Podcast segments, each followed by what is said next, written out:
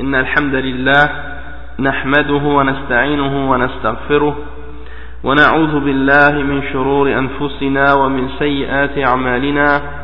من يهده الله فلا مضل له ومن يضلل فلا هادي له.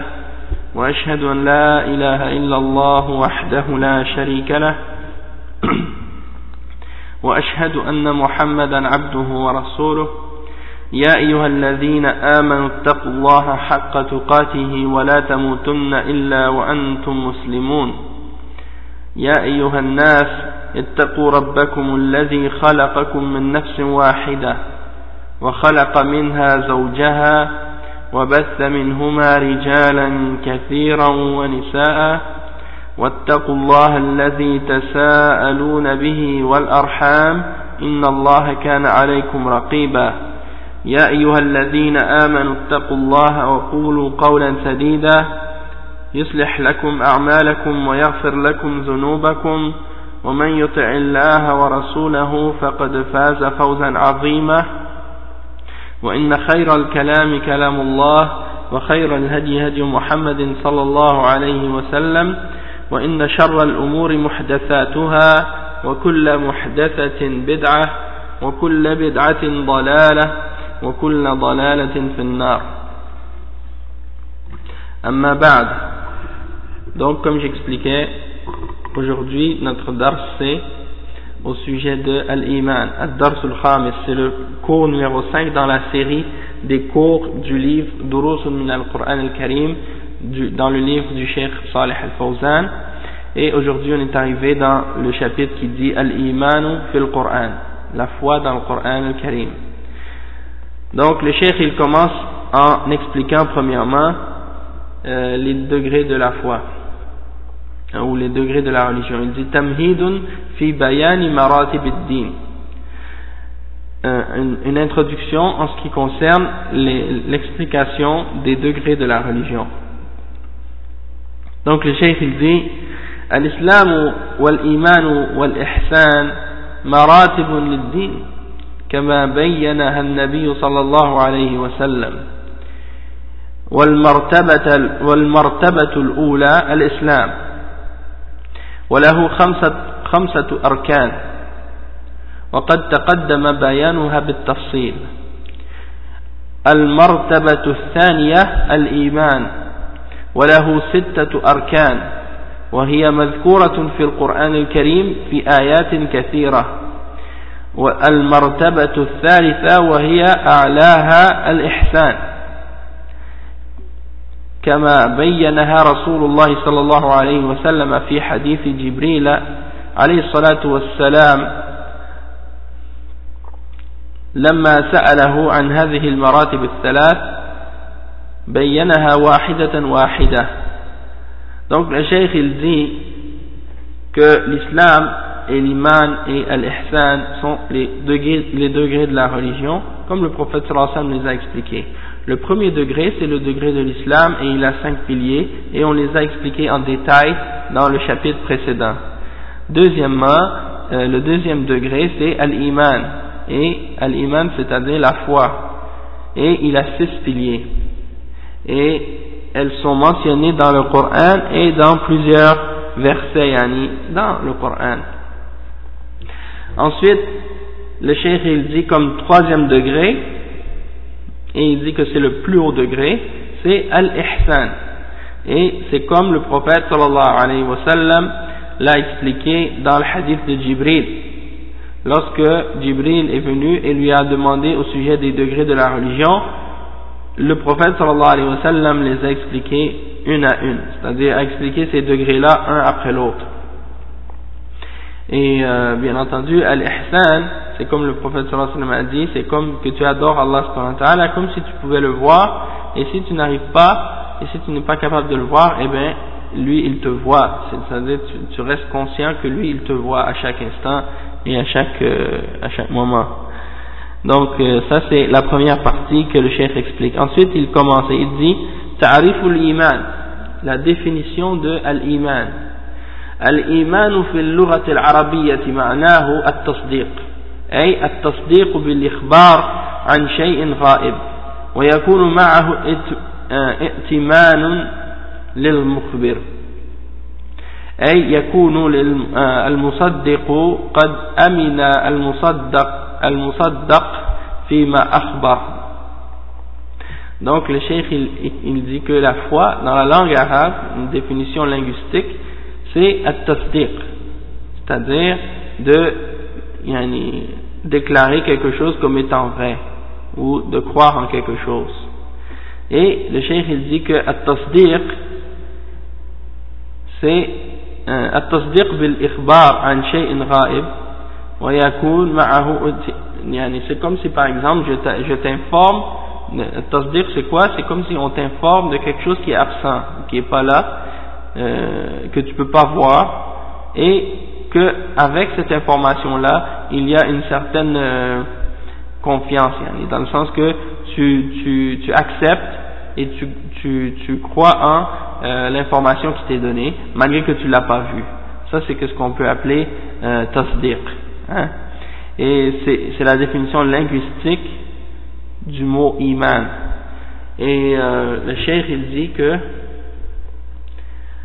la personne qui, qui accepte ou qui reconnaît la, la comme qui accepte ou qui, qui, accepte de dire ou de croire en l'information que la personne lui donne, eh ben, c'est comme si elle lui fait confiance.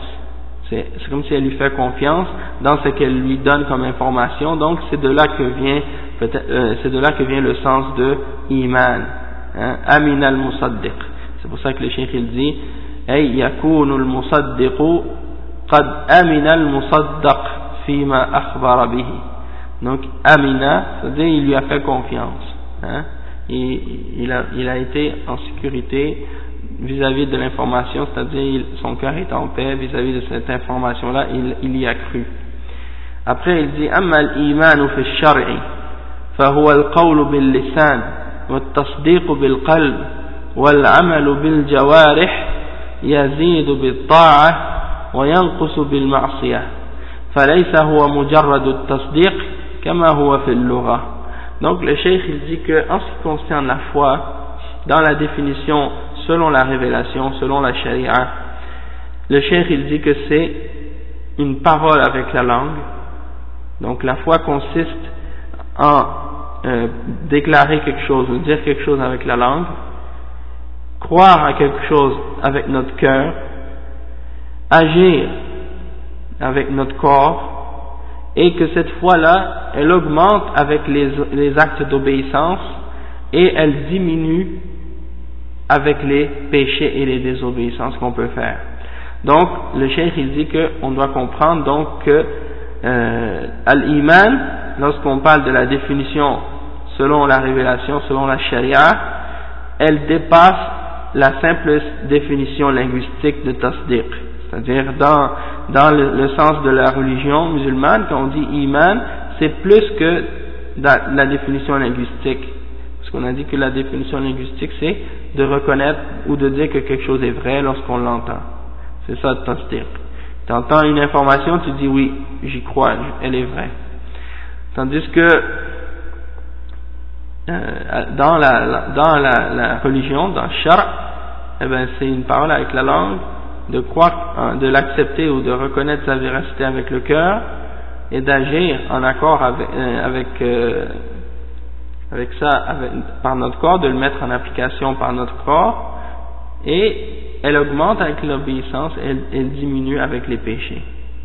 Après le cheikh il dit والذين يقولون الإيمان هو التصديق فقط هم المرجئة وهؤلاء غالطون فالإيمان في الشرع يتكون من هذه الأمور المأخوذة من الأدلة وليس هو تعريفا اصطلاحيا أو فكريا وإنما هو مأخوذ من الأدلة مستقرأ منها. Donc le cheikh il explique et il dit que ceux qui prétendent que la foi dans l'islam c'est uniquement de reconnaître la, ou d'accepter la véracité d'une information à tasdiq uniquement eh bien ça ce sont les murji'a. Ça c'est une secte parmi les sectes déviées parmi les musulmans. D'accord? Et le cheikh il dit que ceux-là sont dans l'erreur. Il dit parce que dans la charia, la foi est, euh, disons, la foi est composée des choses qu'on a mentionnées selon les preuves du Coran et de la Sunna. Et c'est donc pas une simple définition euh, terminologique que, les savants ont déterminée par convention ou par, euh, par pensée ou idéologie, mais c'est tiré directement des textes et des preuves du Coran et de la Sunna. Et donc, c'est comme une lecture, un genre, genre de lecture des preuves qui a amené cette, euh, cette définition-là du terme al-iman. Donc, le cheikh, il continue et il dit, ومعنى القول باللسان أن ينطق بلسانه بشهادة أن لا إله إلا الله وأن محمدا رسول الله ينطق بذلك ويعلن, ويعلن به donc le cheikh il dit que la signification lorsqu'on dit que la foi c'est une parole avec la langue qu'est-ce que ça veut dire? Ça veut dire qu'on parle on, on, on, on, prononce avec notre langue le shahada de Muhammad Rasulullah euh, de la ilaha illallah et de Muhammad Rasulullah. C'est ça c'est euh, l'aspect la, qui est euh, la foi qui est dit avec la langue ou qui fait l'aspect de la foi qui est inclus par la langue. Lorsqu'on dit que al-iman qawlun bil lisan, c'est ce que ça c'est ce que ça veut dire. Une parole avec la langue, c'est de déclarer le shahada. Shahadatain. Et le cheikh il dit yantiqu bi wa yu'linu bihi. Donc tu dois le prononcer et tu le déclares, tu le fais connaître ouvertement que tu as témoigné euh, en ce témoignage là. Et il dit ensuite wa yadkhulu fihi aydan كل ما ينطق به اللسان من العبادات القولية. Et également, dans cette, euh, dans cette قول باللسان, dans cette parole avec la langue qui fait partie de la foi, entre également, ou fait, est inclus également toutes les, les paroles qui sont prononcées par la langue et qui font partie des adorations verbales.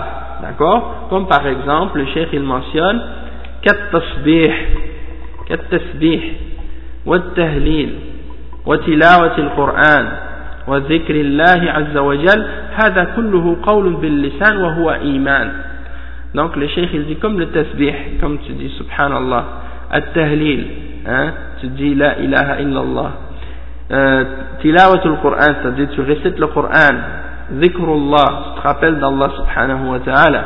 Il dit tout ça, c'est des paroles avec la langue, et tout ça, ça fait partie de la foi, et c'est une forme de foi. D'accord Après le cheikh il dit وهو كذلك اعتقاد بالقلب فلا يكفي النطق باللسان فإن كان ينطق بلسانه ولا يعتقد بقلبه فهذا الإيمان إيمان المنافقين فهذا إيمان المنافقين الذين يقولون بألسنتهم ما ليس في قلوبهم donc le cheikh il dit que il faut également que la croyance soit dans le cœur. C'est pas suffisant de juste prononcer la foi avec la langue et de déclarer le shahada avec la langue. Il faut également le prononcer avec la langue et y croire avec notre cœur. Et c'est comme, et sinon, hein, si on dit, par exemple, avec notre langue, euh, qu'on a la foi et qu'on prononce Ashhad, Ashhadu an la ilaha illallah ou Ashhadu anna Muhammad Rasulullah, mais que dans notre cœur on n'y croit pas, et eh bien ça, c'est la foi des munafiqin. Ceux qui disent avec leur langue ce qu'ils n'ont pas dans leur cœur. Et le cheikh il dit, وَكَذَلِكَ مَنْ صَدَّقَ بِقَلْبِهِ ولم ينطق بلسانه فهذا ليس بمؤمن le cheikh il dit également que la personne qui a cru avec son cœur mais qui n'a pas prononcé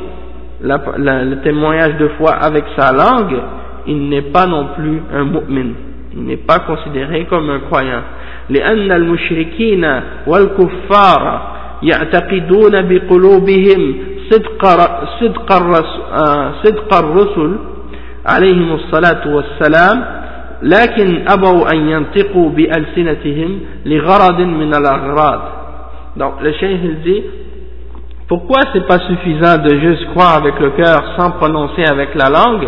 Eh bien c'est parce que même les mouchriquines et les kuffars, au temps du prophète sallallahu alayhi wa sallam, ils reconnaissaient au fond de leur cœur et ils croyaient avec leur cœur que les messagers étaient véridiques. Mais ils ont refusé de prononcer le témoignage avec leur langue pour un intérêt parmi les intérêts de la dunya. Le cheikh il dit kama amara كما أمر الرسول صلى الله عليه وسلم كفار قريش أن يقولوا لا إله إلا الله. فقالوا أجعل الآلهة إلها واحدا؟ فهم أبوا أن يقولوا لا إله إلا الله. ويشهدوا بها حمية لدينهم وعبادتهم للأوثان.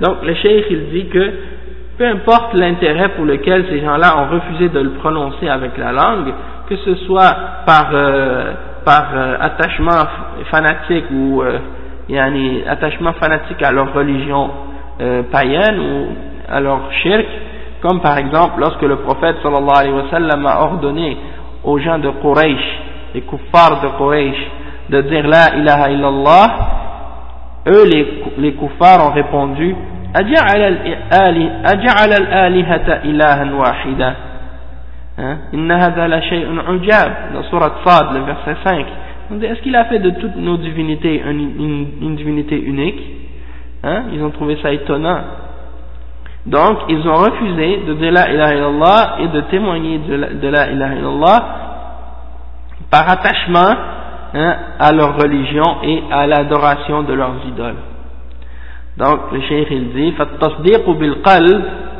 بدون نطق اللسان لا يكفي وليس هو الإيمان وإنما هذا عند المرجئة والمرجئة طائفة مخالفة لأهل السنة والجماعة لا عبرة بقولها donc le cheikh il dit donc التصديق avec le cœur de, de croire en quelque chose avec notre cœur et de reconnaître la véracité de quelque chose dans notre cœur c'est pas euh, sans le prononcer avec la langue, c'est pas suffisant. Hein? Tu peux pas juste dire je crois avec mon cœur puis je le prononce pas avec ma langue. Euh, le cheikh il dit et c'est pas ça la foi. C'est pas la foi, c'est pas juste de dire je crois mais je et tu refuses de prononcer le shahadatain. Parce que il dit ça c'est uniquement une foi selon les murji'a. Et les murji'a c'est une secte qui est contraire à, au principe de Ahl Sunnati wal Jama'a et donc on, on, ne, on ne tient même pas compte de leur position et de leurs paroles. Le Cheikh il dit وكذلك من نطق بلسانه وصدق بالقلب وصدق بقلبه ولم يعمل بجوارحه فليس بمؤمن إلا عند المرجئة أيضا donc le cheikh il dit de la même façon que euh, également on peut dire que la personne qui parle ou qui prononce la foi avec sa langue et qui euh, reconnaît de la véracité de cette foi dans son cœur quand il prononce le shahada et qui n'agit pas en conséquence avec son corps, alors il ne fait pas partie des croyants, il n'est pas croyant euh, et, il, et, il, est considéré croyant uniquement par les murji'a également.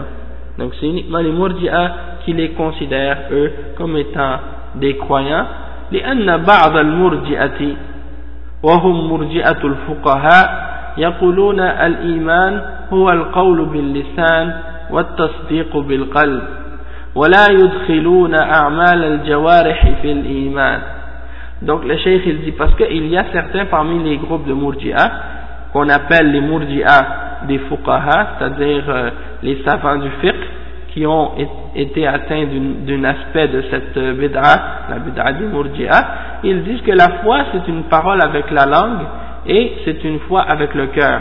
Mais ils refusent d'inclure les actions du corps dans la définition de la foi.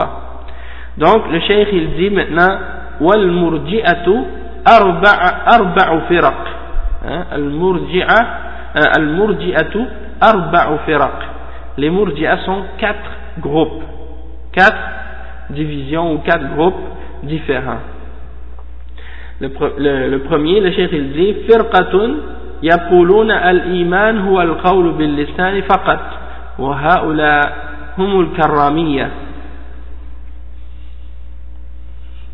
donc ça c'est une des sectes euh, parmi les Mourjia qu'on appelle al-karramiyya ou al-kurramiyya et eux ils disent quoi? Ils disent que la foi c'est uniquement une prononciation ou de déclarer la foi avec la langue.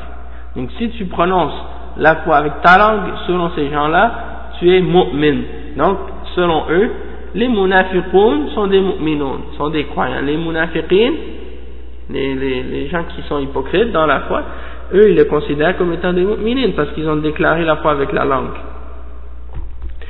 Le deuxième groupe, le cheikh il dit فرقة يقولون الإيمان هو التصديق بالقلب فقط ولو لم ينطق وهذا هو القول الأشاعرة un autre groupe ils disent que la foi c'est التصديق avec le cœur c'est juste de reconnaître hein, la, la, véracité du, du, message ou de, de quelque chose euh, du shahada par exemple dans notre cœur ou avec notre cœur seulement, sans qu'on le prononce et sans qu'on yani, agisse en accord avec euh, ce shahada-là, même avec notre, notre, notre corps et avec la langue. Donc, ça veut dire que pour eux, euh, si tu crois dans ton cœur, même si tu prononces pas euh, le shahada et même si tu n'agis pas en accord avec ce shahada, tu es considéré comme étant un mu'min selon al-asha'ira et c'est donc le deuxième groupe mentionné par, par euh, par rapport aux au Murdia.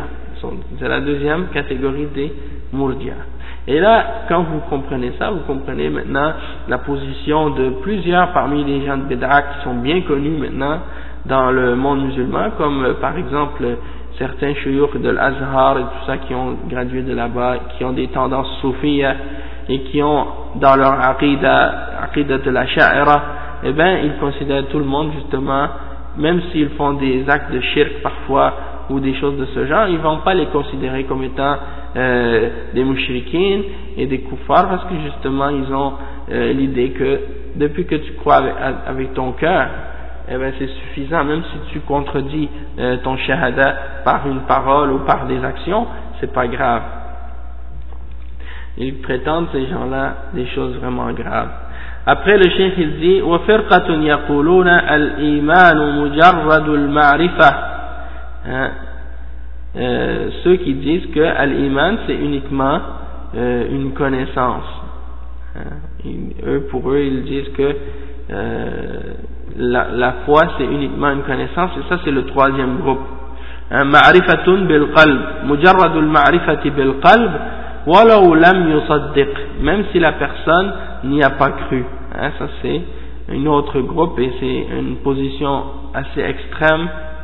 Et le cheikh dit فإذا عرف بقلبه ولم ولو لم يصدق فإنه مؤمن وهو قول الجهمية وهم شر فرق المرجئة donc le cheikh il dit que ces gens-là ils disent quoi ils disent que la foi c'est juste de connaître avec ton cœur de connaître Allah avec ton cœur même si tu n'y crois pas et pour eux euh, si tu as connu quelque chose avec ton cœur, comme si tu as connu Allah soi-disant avec ton cœur, et que tu n'y as pas cru même si tu n'y crois pas, eh bien tu es considéré comme étant un mu'min.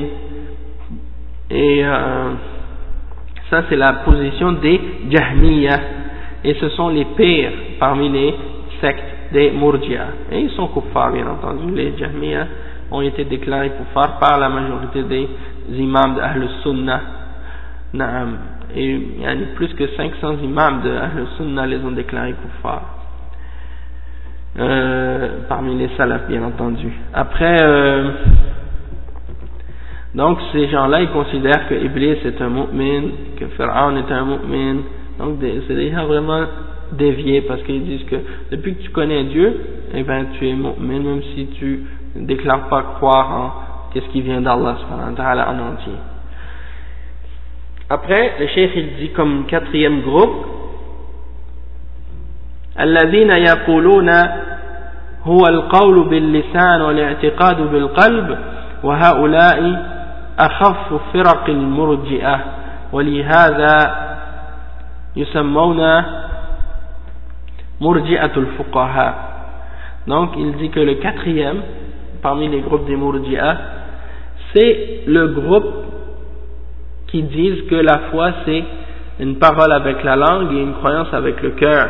Et ceux-là c'est le moins pire parmi les sectes des Murji'a et on les appelle Murji'atul Fuqaha parce qu'il y a beaucoup de Fuqaha, comme en particulier les Ahnaf, c'est eux qui sont considérés comme étant Murji'atul Fuqaha, mais pas les Ahnaf en, entier, parce qu'on sait que parmi eux il y, a les, il y en a beaucoup maintenant qui sont Maturidiyya, ou bien qui sont Asha'ira, donc ceux-là sont parmi les groupes qu'on a mentionnés euh, tout à l'heure. Ils disent que l'iman ou tasdiq. Hein, et euh,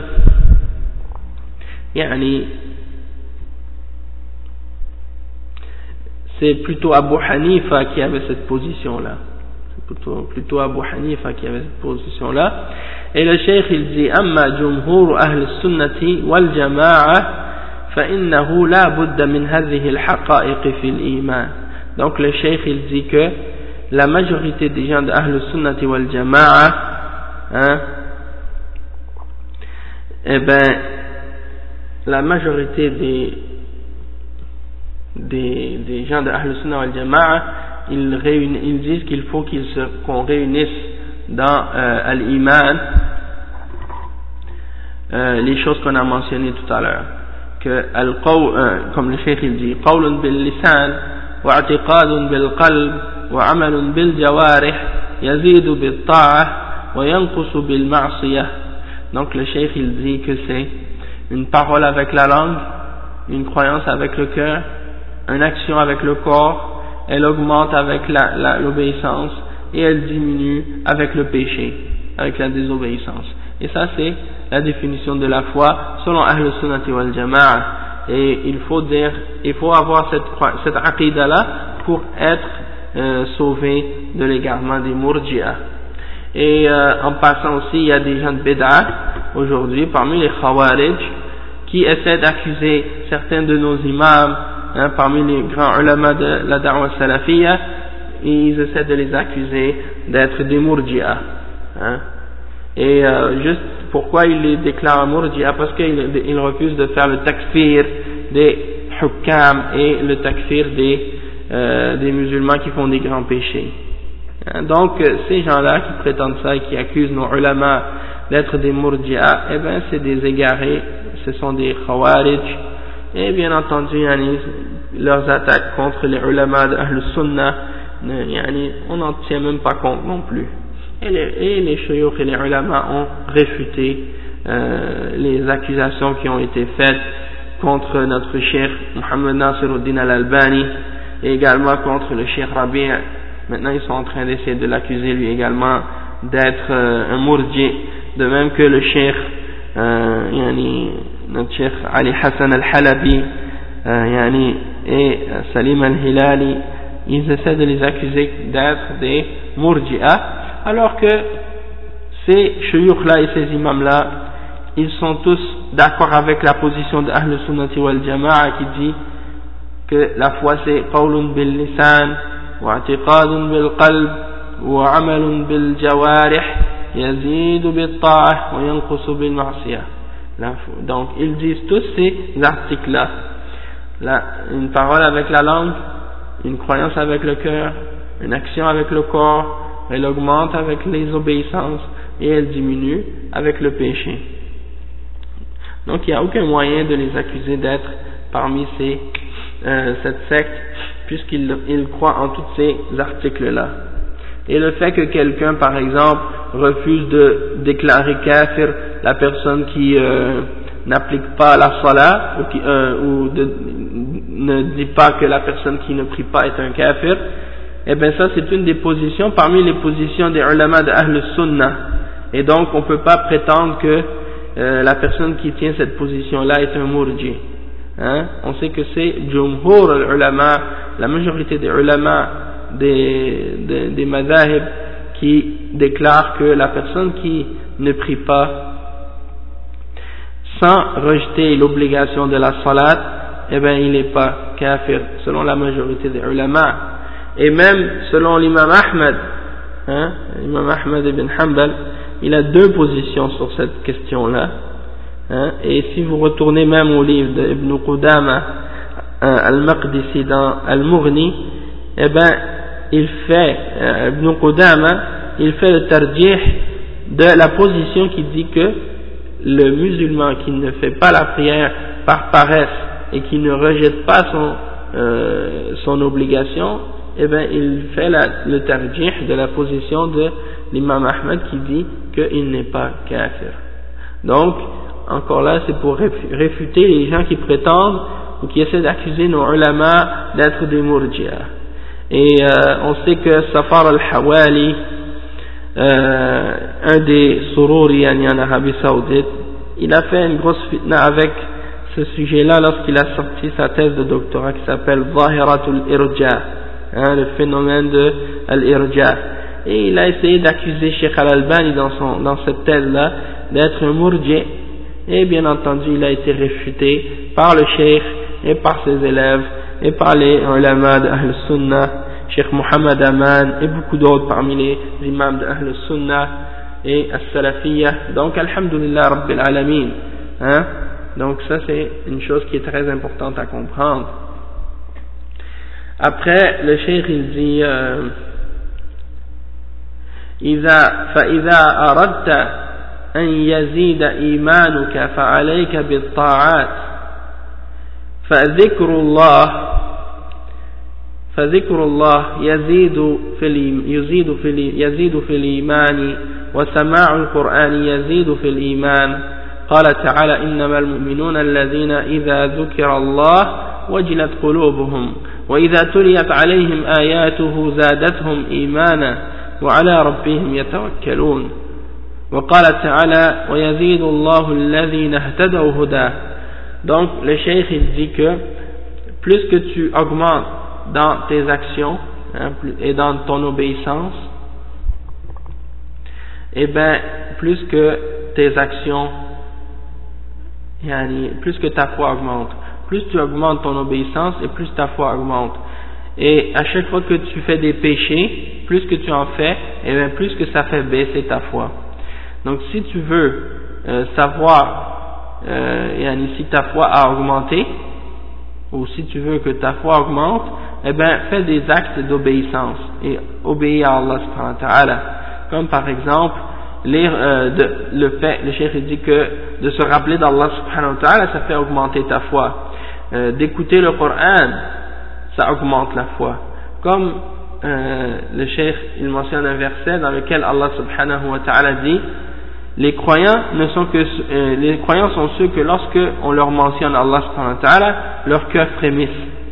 Et lorsqu'on leur, on leur récite ces versets, ça augmente leur foi. Hein,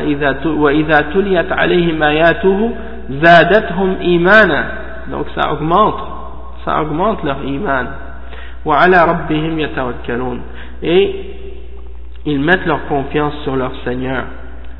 وقال تعالى يعني Allah subhanahu wa ta'ala le cheikh il mentionne un autre verset qui dit euh, dans lequel Allah subhanahu wa ta'ala a dit que Allah subhanahu wa ta'ala pour ceux qui sont guidés il leur augmente leur guidance hein وقال تعالى ويزداد الذين آمنوا إيمانا فدل على أن الإيمان يزيد بالطاعة وينقص بالمعصية Donc le cheikh il dit que ça prouve que la foi ça augmente. Parce que Allah il dit dans Surat al-Muddathir, verset 31, pour augmenter la foi des gens qui ont cru. Pour que les gens qui ont cru augmentent en foi. D'accord Et donc le cheikh il dit ça prouve que la foi augmente avec l'obéissance et diminue avec les péchés. après il dit كلما عصى الإنسان ربه نقص إيمانه حتى ربما أدى, أدى, أدى ذلك إلى أن يكون إيمانه ضعيفا جدا يكون إيمانه مثقال ذرة أو أقل ويضعف الإيمان حتى يكون قريبا من الكفر donc le cheikh il dit que chaque fois qu'une personne désobéit à Allah sa foi diminue Et il dit que peut-être même que quelqu'un, euh, quelqu'un même peut, peut arriver à avoir une foi faible à un tel point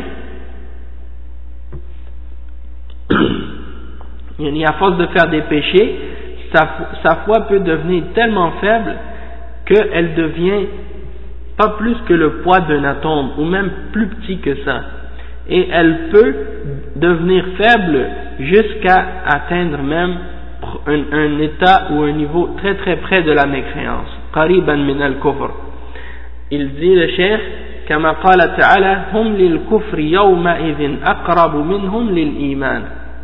Ils étaient ce jour-là plus près de la mécréance que de la foi. Ça, c'est un verset dans Ali Imran, le verset 167. Donc, ça prouve que quelqu'un peut être très près de la mécréance. Le cheikh, il dit ensuite, فالمعاصي تنقص تنقص فالمعاصي تنقص الإيمان فمن خاف على إيمانه من النقص تجنب المعاصي donc le cheikh dit que les péchés diminuent la foi donc celui qui a peur que sa foi diminue, qu'il évite les péchés.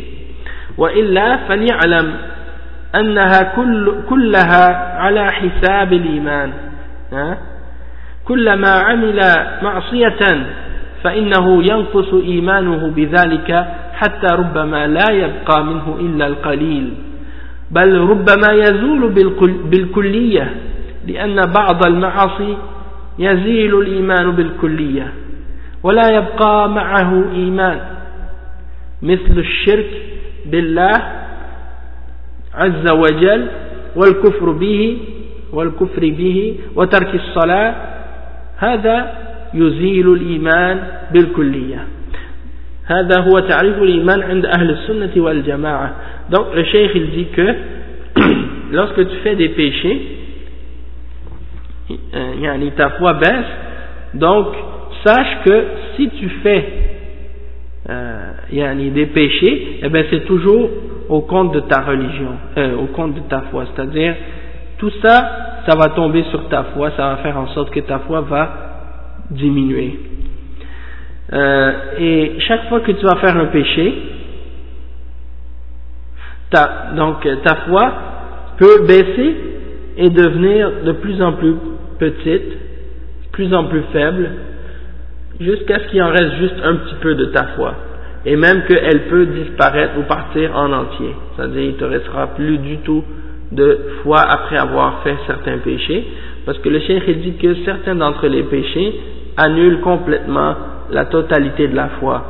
Et avec certains de ces péchés-là, eh il, il, ne reste plus aucune foi. Comme par exemple le shirk avec Allah subhanahu wa ta'ala et également le kufr euh, où le cheikh il mentionne l'abandon de la salat et il dit que euh, ça annule complètement euh, la foi en entier et il dit que ça c'est la foi selon euh, selon Ahl Sunnah wal Jama'a. Bien entendu, comme j'ai mentionné tout à l'heure au sujet de la salat, euh, c'est vrai que le prophète sallallahu alayhi wa sallam a mentionné que c'est la distinction entre le euh, le kufr et le shirk et que c'est l'abandon de la prière qui distingue le le, le, le croyant, la, la, croyance et la mécréance et euh, une entre une personne et la mécréance il y a la salat ou bien que le pacte qui est entre nous et eux c'est la salat alors celui qui l'abandonne il a, il a mécru العهد الذي بيننا وبينهم الصلاة فقد كفر العهد الذي بيننا وبينهم الصلاة فمن تركها فقد كفر donc ça c'est une des positions parmi les ulama qui, qui prétendent que euh, celui qui laisse la salat, il est kafir. Mais comme j'ai expliqué tout à l'heure, c'est pas la position de la majorité des ulama. Et puis il y a une différence d'opinion à ce sujet-là. Sauf que lorsque tu veux mentionner à quelqu'un et l'inciter à faire la salat, tu peux lui mentionner ce hadith sans euh, rentrer dans les détails des différences d'opinion et juste lui expliquer à cette personne euh, yani, le hadith dans le but de lui faire peur yani, pour qu'il réalise la gravité de, du fait d'abandonner la salat et pour qu'il revienne et pour qu'il revienne ensuite le cheikh il dit arkanul iman al-iman lahu arkan يعني دعائم وأعمدة يقوم عليها لا يقوم بدونها فإذا وجدت هذه أركان إذا وجدت هذه الأركان وهذه الدعائم قام الإيمان وبهذه الأركان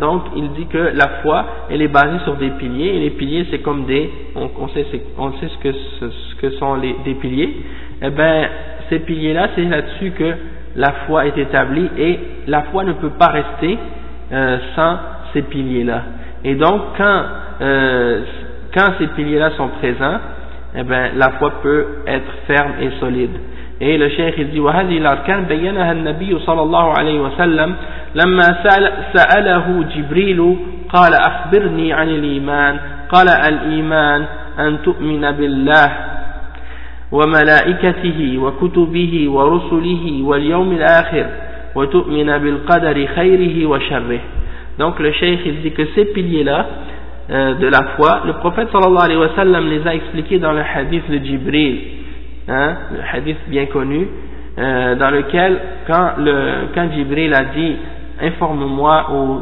renseigne-moi sur la foi, l'iman, et le prophète sallallahu alayhi wa sallam lui a répondu en disant la foi c'est que tu crois en Allah et en ses anges et en ses livres et en ses messagers et au jour dernier et que tu crois en Al-Qadar en bien et en mal dans le bien et dans le mal qu'il y a dedans Donc euh, ça c'est les six piliers de la foi. Il dit هذه أركان الإيمان وهي ستة أركان. الركن الأول الإيمان بالله وهذا يشمل التوحيد بأنواعه الثلاثة فلا يصح الإيمان بالله إلا باعتقاد أنواع التوحيد الثلاثة.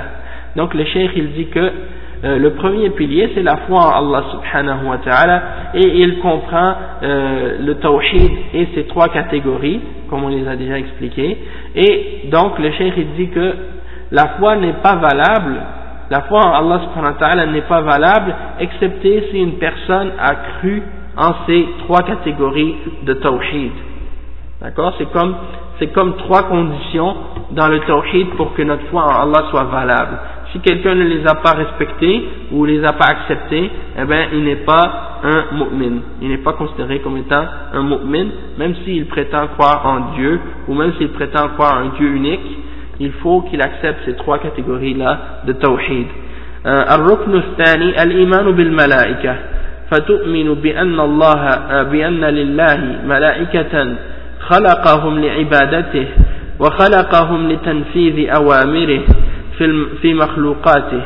منهم الموكل بالوحي ومنهم الموكل بالفطر آه، بالقطر والنبات ومنهم موكل بالنفخ في السور ومنهم الموكل بقبض الأرواح عند الممات ومنهم الموكل بالأجنة في البطون. Donc le cheikh il dit que euh, il faut croire aux anges hein, et de croire que, euh, que Allah subhanahu wa ta'ala les a créés dans le but qu'ils qu l'adorent, que ces anges-là adorent Allah subhanahu wa ta'ala. Et Allah subhanahu wa ta'ala les a créés aussi également dans le but euh, d'exécuter, dans le but qu'ils exécutent ses ordres et ses commandements dans sa création. Et parmi les anges, il y en a qui sont, c'est-à-dire, il y en a certains anges euh, auquel Allah a donné la, la tâche de, euh, de transmettre la révélation, comme Jibril. Et il y en a d'autres anges également qui s'occupent des gouttes et des, des graines, des plantes et des choses de ce genre. Et parmi les anges, il y en a qui s'occupent de il y en a un qui, qui a comme tâche de souffler dans la trompe pour le jugement dernier. Euh, il y en a d'autres qui sont qui ont comme responsabilité ou comme tâche de prendre les âmes des morts lorsqu'ils meurent. Et il y en a d'autres parmi les anges qui doivent, euh, leur, euh, leur, travail ou leur euh, tâche c'est de s'occuper de, du fœtus lorsqu'il est dans le ventre de, de la mère, le fœtus, comme dans le hadith du prophète pardon, le, le hadith du prophète sallallahu alayhi wa sallam, dans lequel il, il, Ibn Mas'ud a dit, Ibn Mas'ud il mentionne dans un hadith qui est muttafaq alayh rapporté par Al-Bukhari et Muslim il dit إن أحدكم يجمع يجمع خلقه في بطن أمه أربعين, أربعين يوما نطفة ثم يكون علقة مثل ذلك ثم يكون مضغة مثل ذلك ثم يرسل إليه الملك في فيؤمر بأربع كلمات بكتب رزقه وأجله وعمله وشقي أو سعيد hein? donc euh, le cheikh il mentionne ce hadith qui est bien connu qui dit que la, votre création la création d'un d'entre vous est euh, rassemblée dans le ventre de sa mère pendant 40 jours sous forme de nutfa hein? et puis ensuite il va être une alaqa pendant le même nombre de jours euh, pendant le même nombre de jours 40 jours puis ensuite il va être une mudra pendant le même nombre de jours. D'accord? Donc ça c'est différents stades du fœtus quand il se développe. Et donc euh, le total de ça ça fait 120 jours. Donc après 120 jours euh, Allah subhanahu wa ta'ala envoie un ange. Et cet ange-là est chargé d'écrire quatre choses. Il est chargé d'écrire sa subsistance, il est chargé d'écrire son terme, c'est-à-dire la fin de sa vie, il est chargé d'écrire son, son action, amalihi, et il est chargé d'écrire est-ce qu'il sera heureux ou malheureux. Hein? Shaqiyun ou sa'id, c'est-à-dire sa destination dans l'au-delà. Donc, euh, le cheikh il dit ensuite ومن الملائكة نوع موكل بحفظ أعمال بني آدم كما قال تعالى وإن, وإن عليكم لحافظين كراما كاتبين يعلمون ما تفعلون Donc le cheikh il dit qu'il y a une autre catégorie d'anges euh, et cette catégorie-là, ils ont comme responsabilité et comme tâche de prendre tout, de prendre en note et de, et de garder toutes les actions des fils d'Adam. C'est-à-dire tout qu'est-ce qu'on peut faire comme action, et eh bien ces anges-là, ils le prennent et ils le marquent, ils l'écrivent. Et euh, il mentionne comme preuve de ça hum, euh, deux versets ou trois versets dans Surat al-Infitar, euh, du, verset 10 à 12, qui dit « Et il y a sur vous certes des gardiens, qui katibin, des nobles scribes, et ils savent ce que vous faites. Hein? Et le cheikh il dit « Yahfazuna alayna a'malana, wa khayraha wa » Ils préservent nos, pour nous nos, nos œuvres, qu'elles soient bonnes ou qu'elles soient mauvaises. قال تعالى, c'est-à-dire ils les prennent en note, qu'elles soient mauvaises ou qu'elles soient bonnes. Et Allah subhanahu wa ta'ala dit ما يلفظ من قول إلا لديه رقيب عتيد. C'est-à-dire il ne prononce pas une parole excepté que près de lui il y ait quelqu'un de proche, de proche qui euh, marque et qui écrit tout ce qu'il fait et tout ce qu'il dit. Hein? Tabi'una l'ibn Adam. C'est-à-dire, ils, ils, ils, suivent Ibn Adam. C'est-à-dire, ils, ils, ils, les suivent, ils suivent les fils d'Adam, c'est-à-dire les êtres humains. Ils sont avec eux partout où ils vont. Hein, il y en a un, un ange à droite et un ange à gauche, et ces deux anges-là, ils écrivent qu'est-ce que la personne dit et qu'est-ce que la personne fait. يكتبون ما يصدر منه من قول أو فعل أو قصد أو نية et le cheikh il rajoute également comme intention et euh, donc il rajoute également l'intention donc ça veut dire que selon ce que cheikh explique il dit que ces anges-là suivent l'être humain, ils écrivent ce, qui, ce que cette personne-là dit ou fait, et également qu'est-ce qu'il a comme intention et comme but. Euh,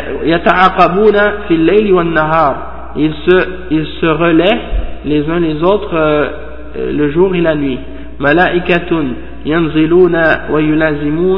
ويلازمون يلازمون ابن آدم في الليل من صلاة العصر إلى صلاة الفجر وينزل وينزل ملائكة آخرون من صلاة الفجر إلى صلاة العصر ويجتمع ملائكة الليل وملائكة النهار في, في صلاة الفجر ويحضرون.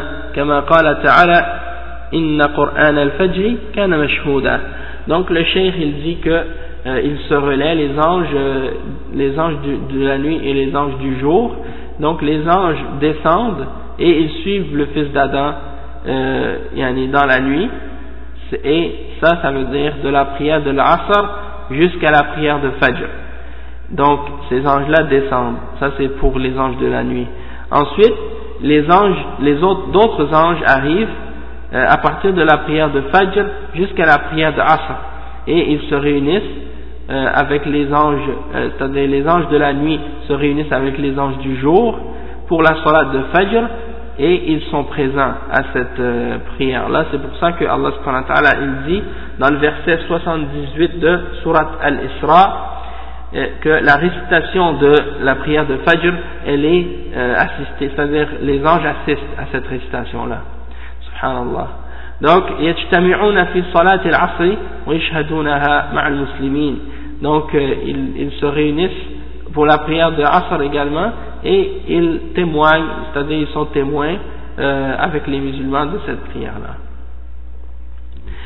ويجتمعون يجتمعون في صلاة العصر ويشهدون يشهدون يشهدونها مع المسلمين ولذلك صار لهاتين الصلاتين العظيمتين مزية عظيمة على غيرهما من الصلوات.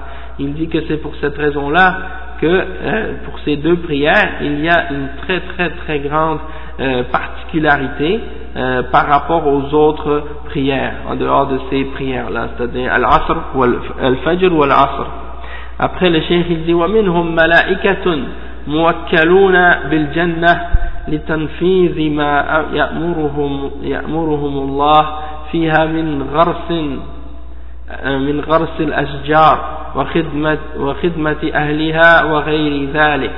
donc le cheikh il dit qu'il y a des anges qui ont comme responsabilité euh, ils sont, on leur a donné comme charge de s'occuper du paradis euh, et ils, ils, sont commandés par Allah de, euh, de planter les arbres, de faire pousser les arbres et de servir les habitants de, du paradis.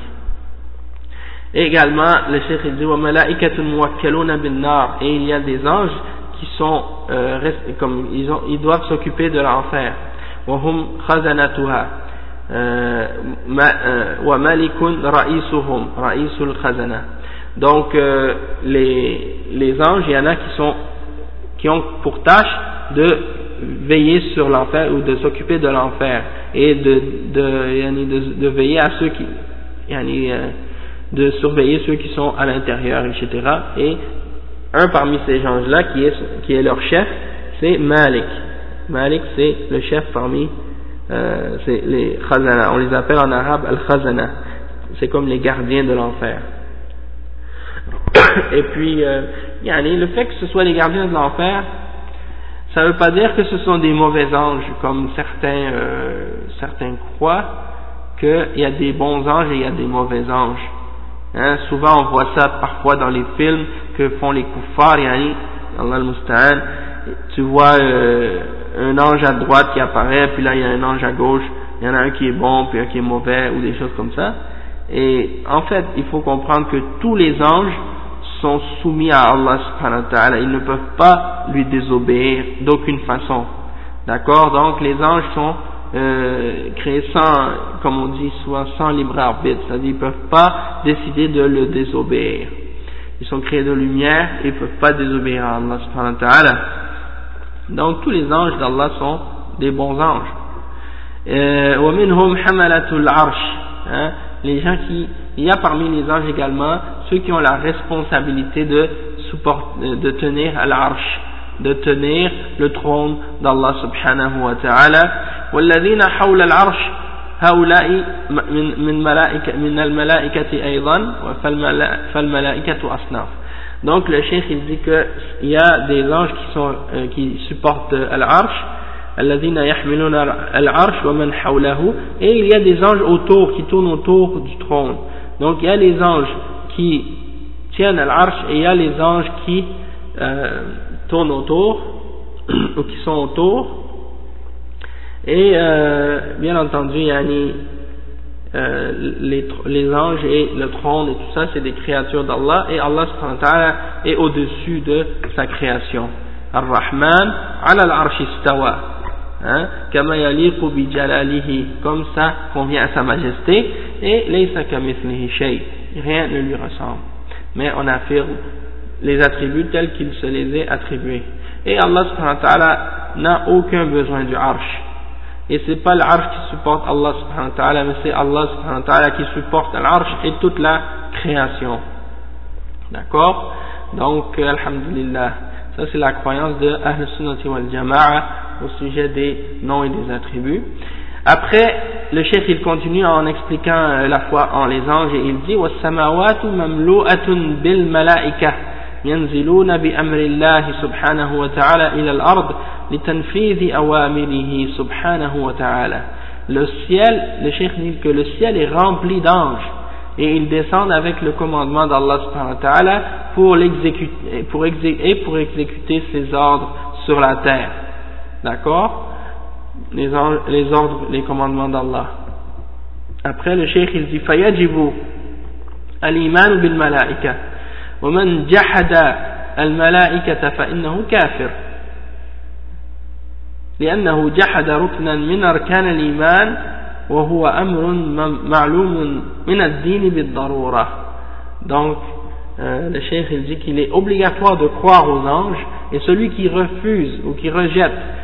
la foi en les anges est un kafir car il a rejeté un des piliers parmi les piliers de la foi et ça c'est une chose qui est connue dans la religion comme par nécessité hein, c'est connu de la religion par nécessité tellement que c'est clair après le cheikh il dit وفي الإيمان بالملائكة فائدة للإنسان وهي أن يتحفظ منهم ويحسن القول والعمل لأنهم يسجلون عليه ويحفظون عليه ما يصدر عنه فعليه أن يستحي منهم أن يستحي منهم le cheikh il dit que parmi les bienfaits de la foi en les anges pour l'être humain, il y a le fait que yani, euh, yani, on doit se préserver d'eux par nos paroles et par nos actions parce qu'ils écrivent tout ce qu'on fait et tout ce qu'on dit.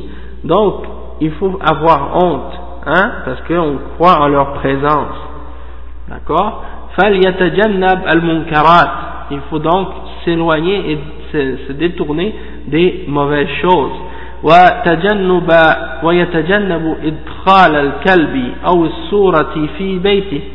Et il faut donc aussi également éviter de faire entrer dans notre maison un chien ou, euh, ou des images, hein, des photos. Et ça c'est un fléau actuellement, Allah al-Musta'an. Et il y en a des musulmans qui laissent des images, des photos de, de leurs proches, de leur famille dans leur maison. Et ça c'est haram. C'est haram, sérieusement. Et il y en a qui pensent que les photos qui sont faites par des caméras, que ce soit digital ou que ce soit des photographiques, des caméras de photographie euh, ordinaires, eh ben tout ça, ça rentre dans l'interdiction. Et euh, les ulama, ils ont clarifié ça, comme le Cheikh Baz et beaucoup d'autres, Cheikh Al-Albani et euh, la plupart des grands ulama, ils disent que de faire des photos avec une caméra, c'est pas plus différent que de faire une photo avec la main ou euh, en, dessinant ou en faisant euh, une, une, sorte d'image quelconque parce que euh, le, le, but est le même et le résultat est le même à la fin, c'est que tu as une image hein, et, si, et si tu fais l'image, les gens peuvent l'utiliser toujours pour commettre le shirk et pour vénérer ou glorifier certaines parmi les créatures, comme c'est le cas avec les certains soufis, hein, par exemple, qui se promènent avec la photo de leur shirk dans leur cou ou dans leur portefeuille, hein, et ils vénèrent et ils, ils, ils exactent ces photos-là. Donc le fait que ce soit une photographie faite avec un appareil photo, ça diminue pas le fait que quelqu'un peut faire le shirk avec ces images-là. Et si vous regardez même euh, les gens de Beda et les gens de Kufr, comme par exemple les Rafida, et vous regardez leur attitude et comment ils font avec les photos, et, ils sont toujours en train de se promener avec les images, euh, vous les voyez dans leurs manifestations et tout, avec les photos de leur de leur et de leur euh, et de leur shayatin, ils font leurs images et ils les mettent partout dans la rue et tout ça. Et ça c'est clair que c'est haram. D'accord? Bien entendu, tout ce qui est euh, des photos de choses haram sont également haram, mais les photos de choses même qui sont halal, comme des êtres humains, euh, yani, euh, même s'ils sont bien habillés, tout ça, ça rentre dans l'interdiction. Euh, tout ce qui a un âme. Hein, et donc, euh, il y en a parmi les gens déviés actuellement qui ont essayé de permettre les photos, ils ont essayé de rendre ça halal, hein, et euh, Qardawi dans son livre Al-Halal al-Haram il, il, essaie de prétendre que c'est uniquement les photos en trois dimensions qui sont interdites c'est-à-dire les statues. Mais bien entendu ça c'est réfuté par les hadiths qui prouvent clairement l'interdiction des photos même si c'est dessiné ou en deux dimensions.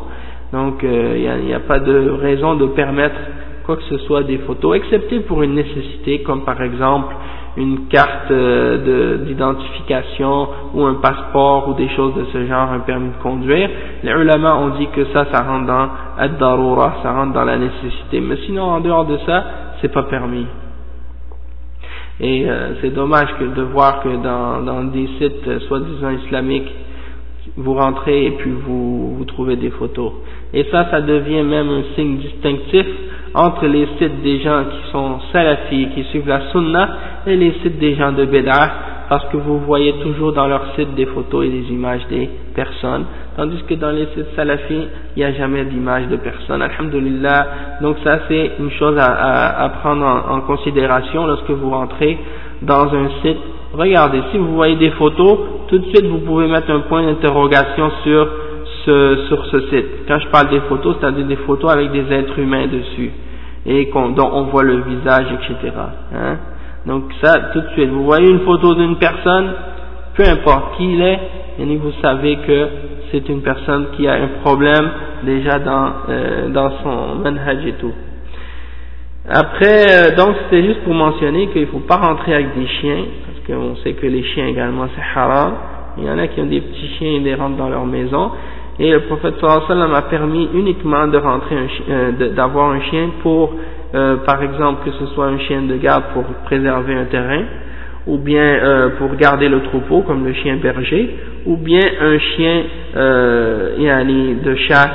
Et ça, c'est les chiens qui sont qu'on a, qu'on a le droit de posséder dans, dans ce but-là, de soit un chien de garde ou un chien, mais on les rentre pas dans la maison, hein, on les rentre pas dans la maison. Et puis celui qui garde un chien juste comme un chien de compagnie, là, que vous appelez un chien de compagnon, eh ben, pour ce genre de chien-là, ben, il y a les, ceux qui font ça, ils ont un grand, une grande punition de, de, de, faire ça parce que chaque jour, on leur enlève une grosse quantité de hasanat, yani, égal à, équivalent à des montagnes yani, de, de hasanat. Donc c'est pour cette raison-là qu'il faut faire attention et éviter d'avoir des chiens sans que ce soit dans les limites permises yani, dans l'islam. Ensuite, le cheikh, il dit que les malaïka, il dit que pourquoi c'est, il faut éviter ça. Il dit, لأن الملائكة أي ملائكة الرحمة لا تدخل بيتا فيه كلب ولا سورة. Donc, il dit la raison pour ça, c'est comme dans un hadith rapporté selon Abu Talha, un hadith authentique, muttafaq alayh, dans Al-Bukhari et Muslim, qui dit que euh, les, les anges, ils n'entrent pas dans une maison où il y a des chiens et des images. Donc il ne faut pas avoir des... C'est-à-dire, ils ne rentrent pas dans une maison où il y a des chiens et des images, donc il ne faut pas avoir ces choses-là dans notre maison si on veut que les anges puissent rentrer, c'est-à-dire les anges de la miséricorde. ولا يجوز للمسلم أن يفعل كما يفعل الغربيون والمتشبهون بهم من اتخاذ الكلاب في البيوت لأن هذا يسبب ابتعاد الملائكة عن بيته il dit faut pas faire c'est pas permis pour les musulmans de faire comme les occidentaux et ceux qui veulent les imiter parmi euh, les musulmans euh, de, on n'a pas le droit de les imiter et de prendre des chiens dans nos maisons parce que ça ça amène euh, les anges à, à s'éloigner de nos, de nos maisons. Et on sait que les chiens, de plus, euh, lorsqu'ils vont dehors, ben, ils, ils, marchent dans des impuretés et tout, puis ils rentrent ça dans la maison, puis on sait que leur salive est najis, hein, leur salive est impure. Donc, de, de, garder des animaux comme ça dans nos maisons, c'est haram. Après, le cheikh, il dit, le, le troisième euh, le troisième pilier الإيمان بكتاب بكتب الله المنزلة كما قال تعالى وقل آمنت بما أنزل الله من كتاب نعم donc le troisième pilier c'est la foi aux livres, en les livres en les livres qu'Allah a révélés et comme Allah subhanahu wa ta'ala il dit et, et dans Surat Shura verset 15 il dit je crois en ce qu'Allah a fait descendre comme livre.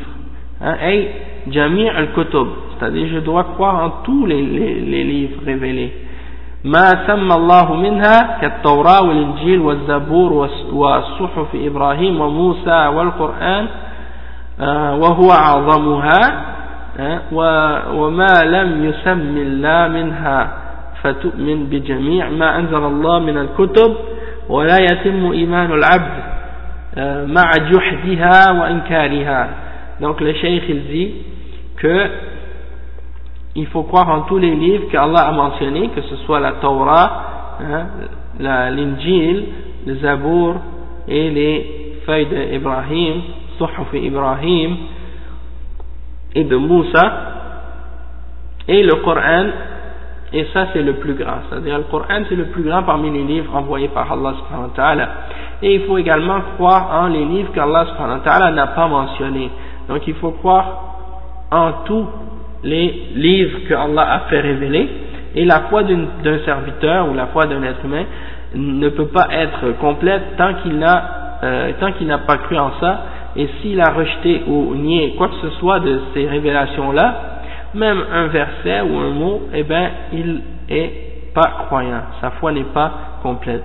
Et euh, une chose en passant également, c'est que la Torah ou l'Injil, la Torah et l'Évangile, euh, qui a été révélé à Moïse et à Isa, et eh bien ces livres-là, ils ne sont pas restés euh, euh, dans leur état original. Et donc c'est pour ça qu'il ne faut pas croire que le livre que les chrétiens possèdent aujourd'hui, c'est le même que Moïse et Isa ont reçu à leur époque. D'accord? Donc ça c'est très important de comprendre ça. Après, le il dit, الركن الرابع le quatrième pilier c'est الإيمان بجميع الرسل عليهم الصلاة والسلام من أولهم إلى آخرهم ومن سمى الله في القرآن والسنة donc le cheikh il dit que le quatrième pilier c'est de croire en tous les messagers d'Allah subhanahu wa ta'ala et du premier au dernier ceux qu'il a mentionnés dans le Coran et dans la Sunna ومن لم يسمي et même ceux qu'il n'a pas mentionnés. Et nous ne faisons aucune distinction entre entre entre eux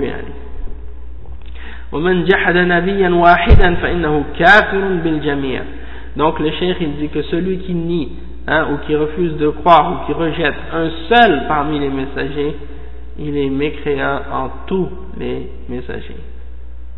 Donc ça c'est euh, vraiment c'est vraiment euh, quelque chose d'important à comprendre que si quelqu'un en rejette un seul, c'est comme s'il les a tous reniés.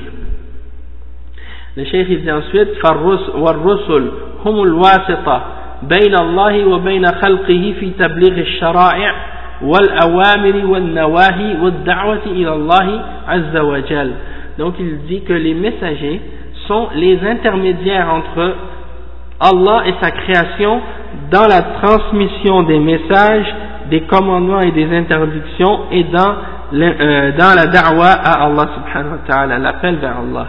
Et là, il faut en même temps euh, clarifier ou mentionner euh, que l'intercession ou l'intermédiaire qui est entre nous et Allah, dans, ce sont les messagers, mais ça c'est uniquement dans la transmission des commandements d'Allah et non pas dans euh, l'adoration. Hein. Donc lorsque Allah s'adresse à l'humanité, il utilise comme intermédiaire des messagers et des prophètes, mais quand Allah subhanahu wa ta'ala nous, quand nous, les êtres humains, on s'adresse à Allah subhanahu wa ta'ala, il doit y avoir aucun intermédiaire. On doit s'adresser à Allah subhanahu wa ta'ala directement, sans aucun intermédiaire. Et c'est ça qui fait la distinction entre nous et les kuffars et les mushrikines, comme par exemple les chrétiens et les autres qui prennent des intermédiaires entre eux et Allah dans l'adoration, dans l'adoration quand ils veulent prier. Et ça c'est shirk billah. Après le cinquième pilier, le shirk dit khamis al-imanu bil yawm al-akhir, hein, yawm al-qiyamah, yawm al-ba'th ويوم يوم يعيد الله الخلائق جميعا كما خلقهم أول مرة ويحشرهم جميعا في مكان واحد من أولهم إلى آخرهم يحاسبهم على أعمالهم وتخرج لهم كتبهم التي كتبت عليهم في الدنيا. فالمؤمن يعطى كتابه بيمينه والكافر يعطى كتابه بشماله وراء ظهره والعياذ بالله إهانة له Donc le cheikh il dit que le cinquième pilier c'est de croire au, au jour dernier et au jour de la résurrection et au jour de, euh, yani, du rassemblement. Hein, et euh, le cheikh il dit que c'est un jour où Allah subhanahu wa ta'ala va ramener toutes les créatures euh, comme il les a créées la première fois. Et il va les rassembler tous ensemble dans un seul et unique endroit, du premier au dernier. Et ils seront tous jugés selon leurs actions. On va, on va leur euh, demander des comptes ce jour-là et on va leur faire sortir un livre. Et c'est le livre de qu'est-ce qu'ils ont fait dans cette dunya. Donc le mu'min, on va lui donner son livre par la main droite, tandis que le kafir, on va lui donner son livre avec, par la main gauche derrière son dos. Et que Allah nous en protège et euh, il va lui donner par la main gauche et par son dos dans le but de l'humilier et de le rabaisser. D'accord Il dit le cheikh par la suite euh, que tout ça كل هذا وغيره مما يكون في اليوم الآخر من وزن, من وزن الأعمال ومن الحوض والصراط والجنة والنار. كل ما أخبر الله تعالى به أو أخبر به رسوله صلى الله عليه وسلم مما يكون في اليوم الآخر فالإيمان به رؤن ولا يكون العبد مؤمنا مع التكذيب به. Donc le cheikh dit que tout ce que, euh, tout ça qu'on a mentionné, et d'autres encore, d'autres choses encore, font partie de, euh, yani de qu'est-ce qu'on, ça fait partie du jour dernier. Et euh, par exemple, le fait que Allah va prendre le poids de nos actions sur une balance, euh, al-mizan, et il y a également le fait qu'il y a un bassin, al-hawd, euh, yani un bassin au jugement dernier dont euh, les croyants vont boire de, son breuvage, hein, un, un boisson qui sera blanche comme le lait et euh, plus sucré ou plus doux que le miel. Et il y a également Asserat, qui est un, un, pont, un pont qui sera au-dessus de, de l'enfer, qui est plus effilé qu'un cheveu, euh, plus effilé qu'une lame et plus fin qu'un cheveu.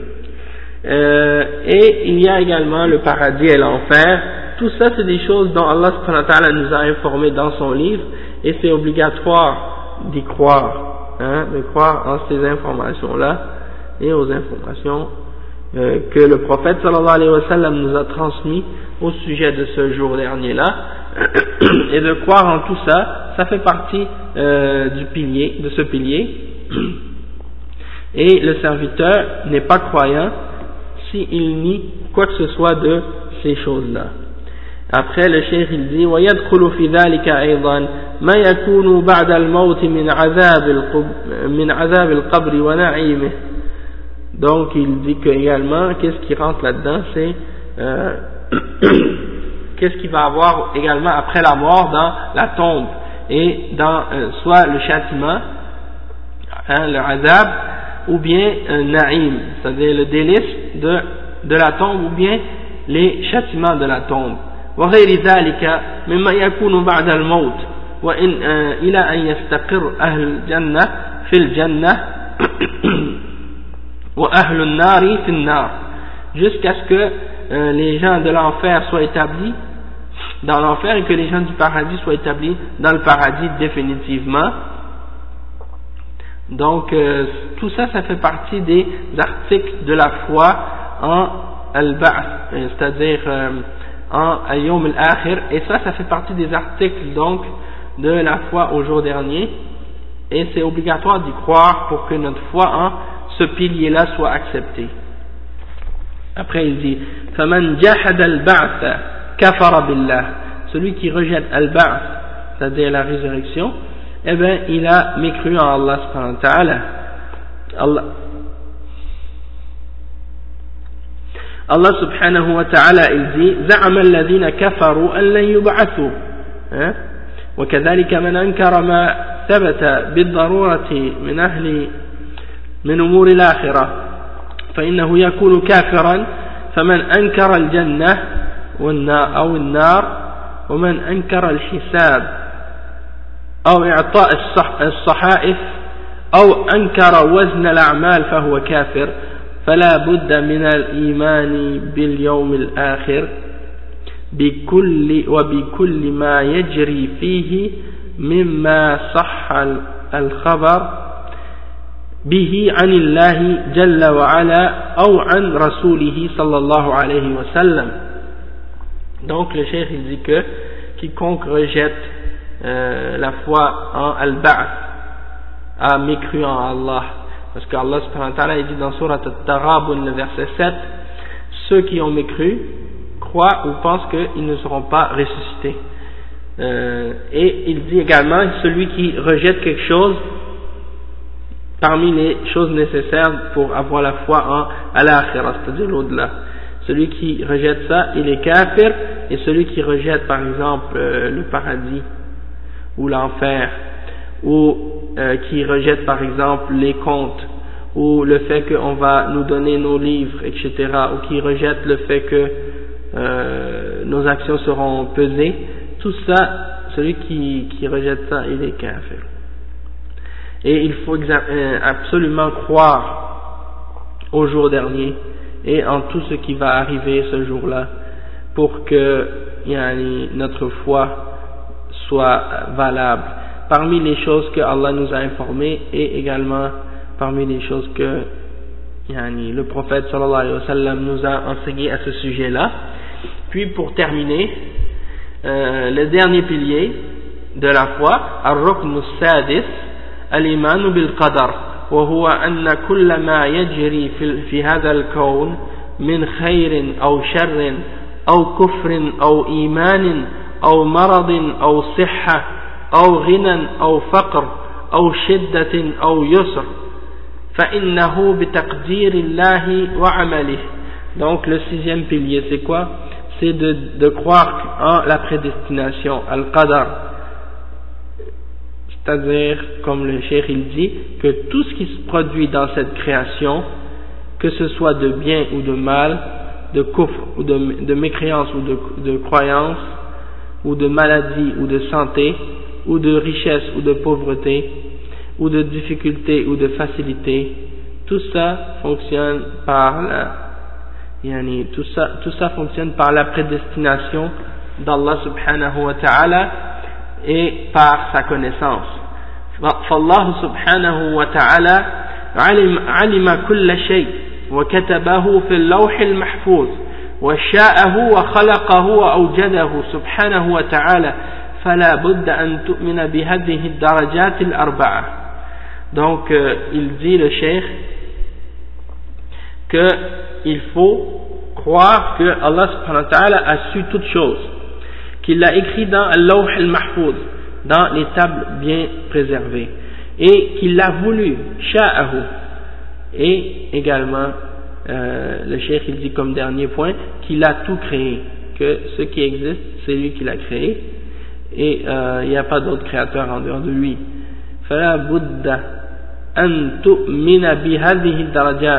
Il faut absolument que tu crois en ces quatre degrés-là qu'on vient de mentionner que c'est quatre degrés ou quatre conditions pour que notre foi en Al-Qadar soit valable? Al-ilm sabiq min jalla wa ala bikulli ma kana wa ma yakun. Il faut avoir, euh, il faut croire que euh, Allah subhanahu wa avait la connaissance précédente de de toute chose qui se produit dans l'univers. Après, il dit kullihi fil al-mahfuz. Une fois qu'il a, c'est-à-dire il a su tout, et ensuite euh, il a tout écrit. Il a tout écrit, qu'est-ce qui allait arriver euh, par la suite dans Al-Lawh. Euh, dans la création, il a écrit tout ça 50 000 ans avant la création des cieux et de la terre. Troisième condition, Al-Mashi'a. C'est-à-dire, Mashi'atullah li kulli ma yajri wa ma, yaqa' wa annahu la yaqa'u shay'un illa bi mashi'atillah. C'est-à-dire que Allah subhanahu wa ta'ala, il a sa volonté et cette volonté-là, euh, et elle, comment je pourrais dire, cette volonté-là, elle affecte ou elle a, elle a, elle, a, elle, atteint toute chose et il n'y a rien qui peut être exempté de la volonté d'Allah. C'est-à-dire, il n'y a rien qui peut se produire dans cet univers excepté que c'est par ce qu'Allah a voulu. Hein? Rien ne peut sortir de sa volonté. Tout ce qui se produit est selon sa volonté. Après, la quatrième chose qu'il a mentionnée comme, comme condition ou comme, euh, comme euh, degré de, de qadar, c'est que Allah subhanahu wa. Il a créé toute chose. Allah subhanahu wa a créé toute chose. Kulli shay wallahu khalaqakum wa ma ta'malun. Donc Allah subhanahu wa a tout créé, il a créé toutes choses, hein, comme il dit dans le verset de Surat al-Zumar, qu'il a créé, il est le créateur de toutes choses, euh, le verset 62, et il dit également le verset, dans le verset 97, euh, non, pardon, 96 de Surat Safat, que Allah subhanahu wa ta'ala nous a créé, et également ce qu'on fait. Donc il a créé ce qu'on fait également. Après, euh, le cheikh il dit فمن جحد القدر أو جحد شيئا من أو جحد شيئا من مراتب القدر فإنه لا لا يكون مؤمنا لأنه جحد ركنا من أركان الإيمان الستة il dit celui qui rejette al-qadar ou qui rejette quelque chose des, trois, des, des quatre degrés qu'on a mentionnés, eh bien, il n'a pas cru en Al-Qadar. Et il, a, et il est, il est, euh, il n'est pas mu'min, c'est-à-dire il est kafir. Parce qu'il a rejeté un des piliers parmi les six piliers de la, de la foi. Et le cheikh il dit, وهناك شعب غير هذه الأركان تسمى شعب الإيمان قال تعالى pardon قال صلى الله عليه وسلم الإيمان بدع وسبعون وسبعون نعم بدع وسبعون أو بدع وستون شعبة أعلاها قول لا إله إلا الله وأدناها إماطة الأذى عن الطريق والحياء من الإيمان Et le chef il dit qu'il y a également des branches autre que ces piliers, en dehors des piliers, il y a également qu'est-ce qu'on appelle les branches de la foi. Et euh, yani, le prophète sallallahu alayhi wa sallam a dit que la foi, elle est yani, euh, quelques, quelques yani, c'est-à-dire 70 et quelques euh, branches. Yani, il y a 70 euh, et quelques branches ou 60 et quelques branches.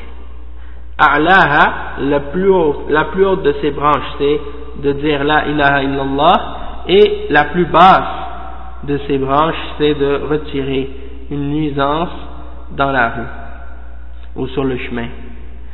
Et al-haya, la pudeur, c'est une branche parmi les branches de la foi. Le cheikh il dit وهذه الشعب تختلف من حيث أهميتها فمنها ما يزول الإيمان الإيمان بزواله ومنها, ومنها ما ينقص الإيمان بزواله ولذلك عد العلماء آه، عد العلماء الأعمال من الإيمان فقالوا في تعريفه عمل بالجوارح Le cheikh il dit que ces, ces, ces branches-là, elles sont différentes euh, par rapport à leur degré d'importance. Euh, elles ne sont pas toutes au même niveau d'importance. Il y en a qui sont, comme le, comme le, hadith le dit, il y a des branches qui sont plus hautes, et il y en a d'autres qui sont plus basses. Et euh, il, y en, a que si tu, euh, tu les brises, ces branches-là, eh bien, ta foi, elle s'en va en entier, certaines d'entre ces, euh, ces, ces branches-là. Et euh, il y en a d'autres branches que si tu les prends, ben, ça va pas faire partir ta foi en entier, mais ça va uniquement la faire diminuer. Et euh, c'est pour ça que le chef dit que c'est pour ça que les ulama, ils mentionnent que les actions qu'on fait font partie de la foi et ils ont mentionné comme définition, dans leur définition, que euh, amalul jawarih, c'est-à-dire les actions de, du corps font partie de la foi à cause de justement de ce hadith là une comme preuve ça c'est une des preuves donc euh, on va s'arrêter ici pour aujourd'hui. Et puis on continuera ce dars euh, la semaine prochaine. Il y a d'autres détails que le chef va expliquer très intéressants. Puis donc on continuera euh, ce dars la semaine prochaine Inch'Allah. À 9h. Je ne sais pas si la semaine prochaine il y aura encore un dars par le Cheikh Abdul Malik Ramadani ou non, mais je vais me renseigner durant la semaine. Ah oui, c'est vrai qu'en principe c'est demain le dars, euh, c'est vrai, on fait un dars, euh, on fait un dars le samedi et le dimanche, donc ça devrait être demain à la même heure, à 9h. S'il y a un, autre dars euh, demain, je demanderai à certains frères qui ont mon email de m'envoyer les détails de ça, Inch'Allah, pour me faire savoir l'horaire des autres cours, comme ça il n'y aura pas trop de conflits. Puis euh, aussi j'aimerais savoir euh, par rapport à est-ce que ça convient bien pour vous le, le fait que le Dars soit à cette heure-ci, trois heures pour les gens de la France, puis euh, 9 heures le matin ici. Donc, euh, pour moi, il n'y a pas de problème. On, est, on a commencé le ramadan, nous, aujourd'hui, on jeûne. Euh, mais bon, je sais qu'il y en a d'autres qui vont commencer demain. Mais en tout cas, bon, alhamdulillah, yani, euh, pour moi, il n'y a pas d'inconvénient si ça vous convient. Donc, alhamdulillah, on va continuer. On va continuer. Euh, je ne sais pas à quelle heure vous faites l'iftar euh, en France mais euh, je pense que ça convient pour vous quand même, euh, parce que ça doit être environ entre Zohr et l'Asr, ou bien entre l'Asr et le Maghrib, environ. Donc, euh, on va arrêter avec qu'est-ce qu'on a fait jusqu'à maintenant, puis أقول قولي هذا وأستغفر الله لي ولكم فاستغفروه إنه هو الغفور الرحيم بارك الله فيكم يعني pour avoir écouté et puis pour avoir j'espère que vous avez profité et puis, euh, Alhamdulillah, que Allah nous euh, accepte cet effort qu'on fait pour lui et qu'il la rende sincère pour son visage. Et puis, Barakallahu fikum wa jazakumullahu khairan. À demain, Inch'Allah, à 3h, 9h à Montréal. Et puis, euh, on continue le, même chapitre, Inch'Allah. Assalamu alaikum.